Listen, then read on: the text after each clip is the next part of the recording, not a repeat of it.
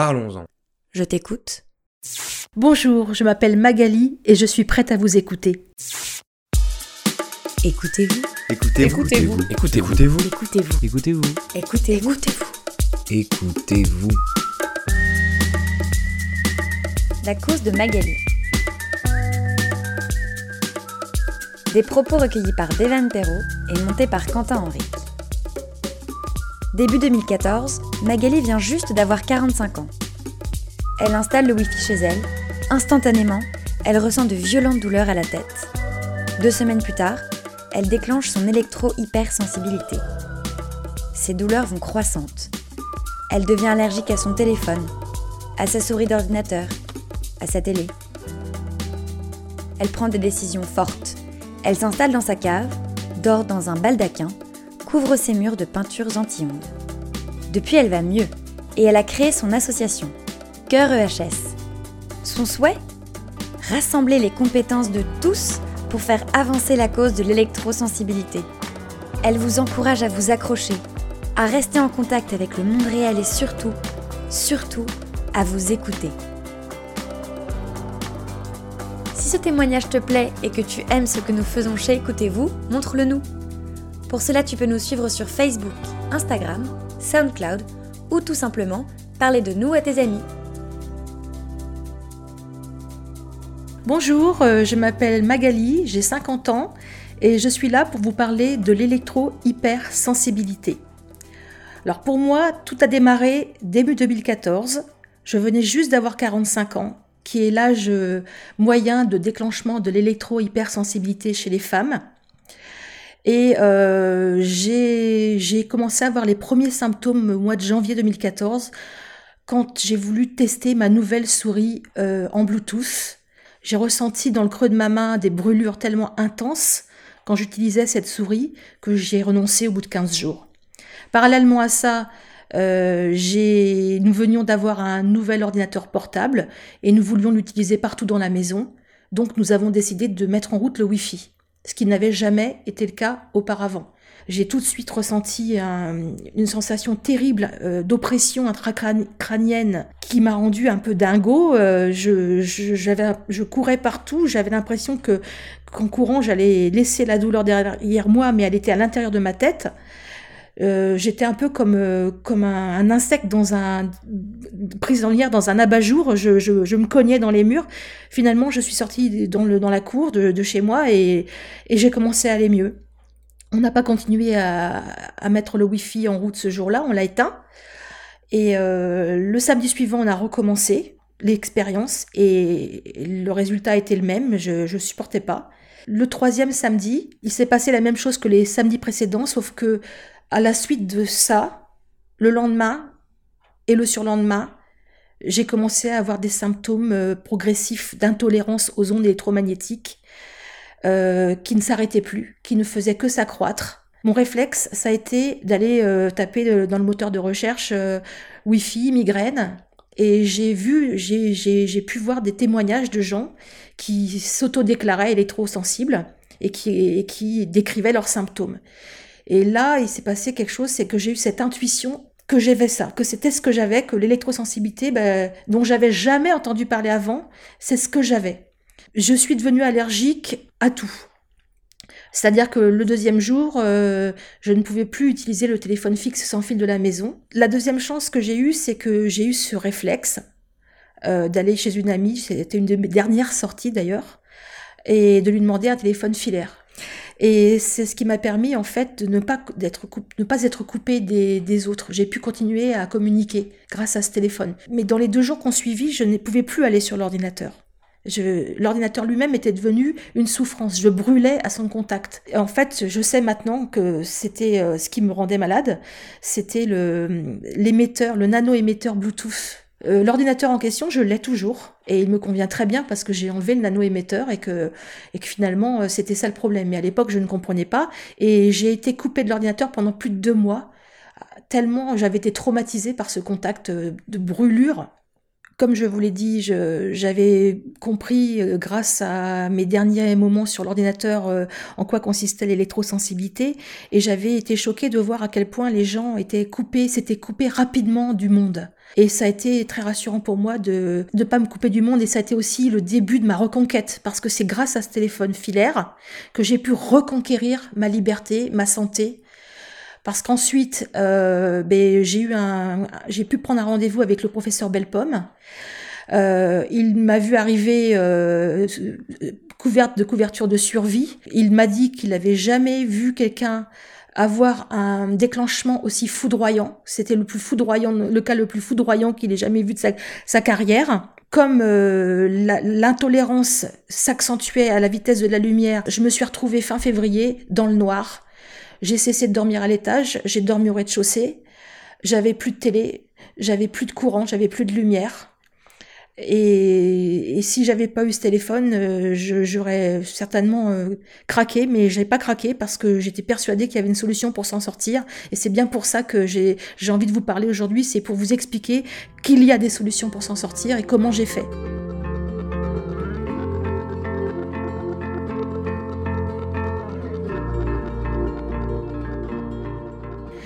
Alors ce que j'ai fait, c'est que j'avais dans les mains le, un biocontact de mars 2014 qui justement était euh, consacré à l'électrosensibilité et donc j'ai fait en sorte euh, de faire de, de, me protéger.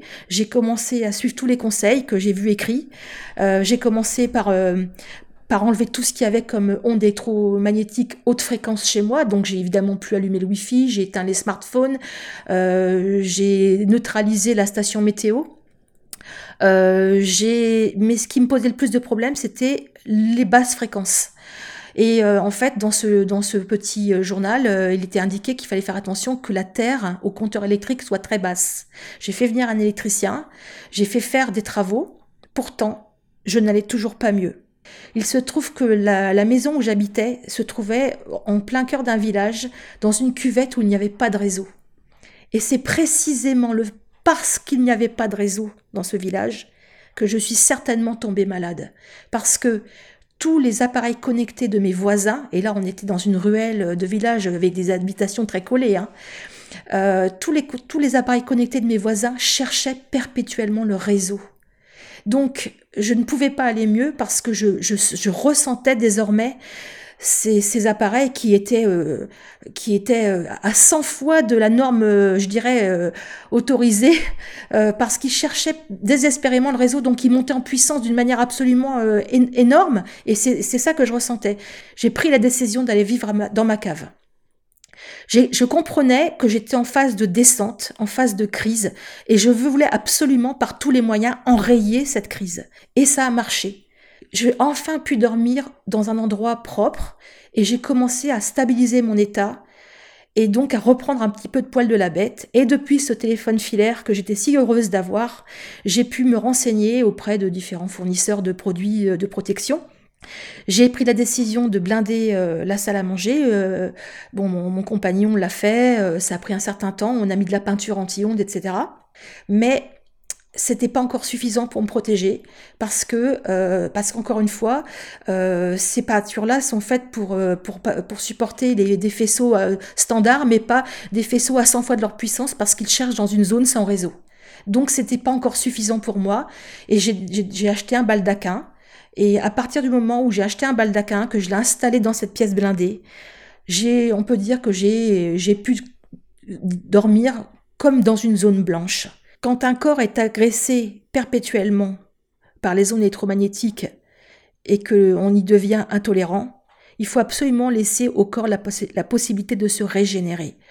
Tant que je n'ai pas dormi sous le baldaquin, j'avais toujours des brûlures dès que j'étais en, contact avec des ondes, les rares fois où j'ai pu aller voir des médecins par exemple. Euh, et d'autre part, j'avais des, des, capacités cognitives très, très, très atteintes. J'étais, euh, j'avais la cervelle brouillée euh, perpétuellement. Je, pataugeais dans la smoule, je, ne savais plus où, j'en étais, j'avais des gros, grosses absences. J'étais, selon le professeur Belbom, euh, en situation de pré-Alzheimer. Si j'ai fait le choix de, de, dormir sous un baldaquin et si j'ai pris tellement de soin de me protéger par tous les moyens possibles en vérifiant grâce à des mesureurs que véritablement euh, j'avais réussi à, éliminer toutes les ondes de mon, domicile, c'est parce que le professeur Belpomme euh, m'avait bien mis en garde sur le fait que si je ne me protégeais pas, je deviendrais vite euh, malade de la maladie d'Alzheimer. Donc euh, pour moi, c'était une question de, de survie. Il fallait absolument que je me protège la nuit pour laisser à mon corps la possibilité de se régénérer. Depuis, j'ai compris que j'ai tout, j'ai, je me suis documentée sur l'électro-hypersensibilité et j'ai appris qu'elle qu'elle comportait trois phases. La première phase, c'est la phase euh, que je vous ai décrite avant le 1er février 2014. C'est une phase où euh, on ressent les ondes sans trop de conséquences. Parfois, on a des sensations désagréables. En fait, j'étais depuis très longtemps en, stade 1, mais je n'en avais pas la moindre idée puisque je ne connaissais absolument pas euh, l'électro-hypersensibilité. Euh, par exemple, ça faisait des années que je ne pouvais plus mettre un téléphone à mon oreille, euh, un téléphone, euh, je veux dire, l'ancêtre du smartphone. À l'époque, c'était pas encore ça. Je ne pouvais pas le supporter contre mon oreille plus de quelques minutes. J'avais déjà des symptômes. Donc, le stade 2, ben, c'est quand, c'est quand il y a un déclenchement irréversible comme quand euh, il se passe quelque chose dans le système nerveux central qui fait que du jour au lendemain, on ne peut plus, c'est irréversible, on ne peut plus revenir à l'état antérieur. On devient allergique, donc la seule manière de d'aller bien, c'est d'éviter les ondes. Vous qui m'écoutez, qui avez des symptômes euh, réguliers, de, de désagréables avec les ondes, s'il vous plaît, faites attention à vous, protégez-vous, anticipez un éventuel déclenchement et pour l'éviter, eh bien, c'est très simple. Il faut, il faut, il faut euh, éviter les ondes électromagnétiques chez soi, notamment chez soi. Il faut éviter l'usage du smartphone. Il faut, il faut euh, éviter le Wi-Fi, le Bluetooth. Il, faut aussi éviter euh, les appareils électriques quand ils ne sont pas à la terre. Par exemple, les, ordinateurs portables sont très nocifs quand ils n'ont pas de prise de terre et peuvent être très facilement mis à la terre avec un kit de mise à la terre et ça change tout. Je tiens quand même à vous signaler que euh, chez beaucoup d'électrosensibles, les stades peuvent euh, s'étirer dans le temps. On peut être euh, en stade 1 pendant des années avant de passer en stade 2. Prenez conscience de ce que, du risque que vous courez si vous sentez les ondes et que vous ne vous en protégez pas. Évitez à, à tout prix de, de, sombrer dans, dans le stade 2 qui est un déclenchement irréversible, un dérèglement du système nerveux central qui fera que que quoi que vous fassiez, vous ne pourrez plus faire autrement que d'éviter les ondes, ce qui revient à faire le deuil définitivement de sa vie. En général, quand on devient électro-hypersensible, tout vole en éclats. La vie sociale, la vie professionnelle, la vie familiale. Donc, il, faut, il ne faut surtout pas en arriver au stade 2, il faut se protéger avant que ça arrive. Le stade 3, bon, je, préfère ne pas vous en parler, mais c'est simplement euh, une dégénérescence euh, du cerveau. Le stade Alzheimer a confirmé. Euh, J'en suis pas encore là, heureusement pour moi. Je ferai tout pour ne pas y arriver. Le stade 3, normalement, actuellement, on devrait pouvoir l'éviter parce que maintenant, il y a suffisamment d'informations autour de vous sur l'électro-hypersensibilité. Je ne vous conseille pas de rester dans votre appartement si vous habitez en immeuble parce que vous serez beaucoup trop impacté par la pollution euh, qui, est, émise par les voisins. Par contre, euh, si vous en avez la possibilité, vous pouvez essayer de trouver une maison assez loin des antennes relais, mais n'ayez pas si peur des antennes relais, parce que finalement, au bout du compte, une antenne relais ne polluera jamais autant que le Wi-Fi ou le smartphone qu'il qui a chez vous. Euh, il faut évidemment pas être en face d'une antenne relais, mais à 2-3 km, c'est encore possible. Euh, il faut une maison de plein pied. Il faut une maison où il n'y a pas de voisins mitoyens pour ne pas être impacté par leur euh, pollution électromagnétique. Et il faut une maison où le, le compteur Linky n'est pas dans la maison. S'il y a un compteur Linky, ne vous effrayez pas, il y a des moyens de, contourner ce problème-là parce que euh, avec des filtres, vous pourrez arriver à réduire la pollution de ce compteur. D'autre part, quand on est électro hypersensible, on ne supporte plus l'électricité. Donc, on disjoncte la maison ou une partie de la maison. Et dans toutes les parties disjonctées, vous ne serez pas ennuyé par le CPL du compteur Linky. Moi, maintenant, j'ai déménagé parce que l'endroit où j'habitais dans le cœur du village euh, était beaucoup trop pollué et, je voulais pouvoir sortir, me balader. Donc j'ai trouvé cette, ce, genre de maison. Euh, et euh, parce que la nuit, je dors toujours sous mon baldaquin et parce que dans la journée, je ne suis pas trop exposée, ma santé, ma tolérance est remontée. C'est-à-dire que maintenant, je peux euh, aller me balader en bordure de mer, euh, parmi les, les badauds, euh, je peux m'installer à la terrasse d'un glacier, manger une glace, je peux aller au restaurant en terrasse, je peux, je peux sortir un peu, parce que je, je, fais en sorte que toutes les nuits de me régénérer grâce à ce baldaquin. Je ne vis pas dans une zone blanche, mais euh, les sources proches d'ondes électromagnétiques ont été supprimées et ça suffit pour moi euh, et ça me permet de vivre à peu près normalement. Quand je suis tombée malade, je n'ai pas été comprise par mon compagnon ni par euh, sa famille. Heureusement, la mienne a compris, mais pas tout mon entourage ne l'a pas compris ce qui m'arrivait. On a même pensé que j'étais folle. je, je, voudrais que les personnes qui ont dans leur entourage un électro-hypersensible prennent le temps de se renseigner parce que euh, l'électrosensibilité n'est pas une maladie psychiatrique. L'électrosensibilité est un dérèglement du système nerveux central qui fait qu'on devient progressivement ou brutalement intolérant à toutes les ondes électromagnétiques.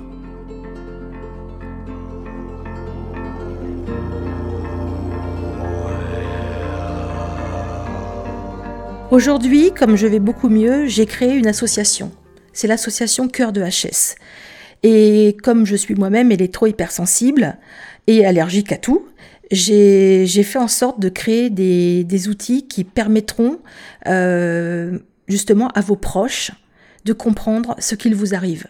Le plus important, c'est qu'ils ne vous prennent plus pour une folle. Il y a aussi un message important que je voudrais faire passer aux médecins qui nous écoutent il est très important de, soutenir euh, vos patients qui viennent vers vous en vous disant qu'ils sont électro-hypersensibles. Vous êtes les seuls à pouvoir réellement les aider à s'en sortir. Je m'explique. J'ai beaucoup de cas dans le cadre de l'association de, de, gens qui viennent vers moi en me disant qu'ils sont électrosensibles, qu'ils voudraient être aidés, euh, qu'ils sont ruinés, qu'ils n'ont plus aucune ressource, qu'ils voudraient faire une demande auprès de la MDPH, mais qu'ils ne peuvent pas le faire parce que leur médecin traitant refuse de leur faire un certificat médical allant dans ce sens. Moi, j'ai eu la chance d'avoir une médecin traitant qui ne connaissait pas plus que moi ce qu'était l'électro-hypersensibilité avant que ça m'arrive, mais avec laquelle j'avais une bonne relation de confiance et d'estime réciproque, et qui m'a cru. Qui m'a cru, qui m'a soutenu, qui a grandi avec moi, qui a appris avec moi.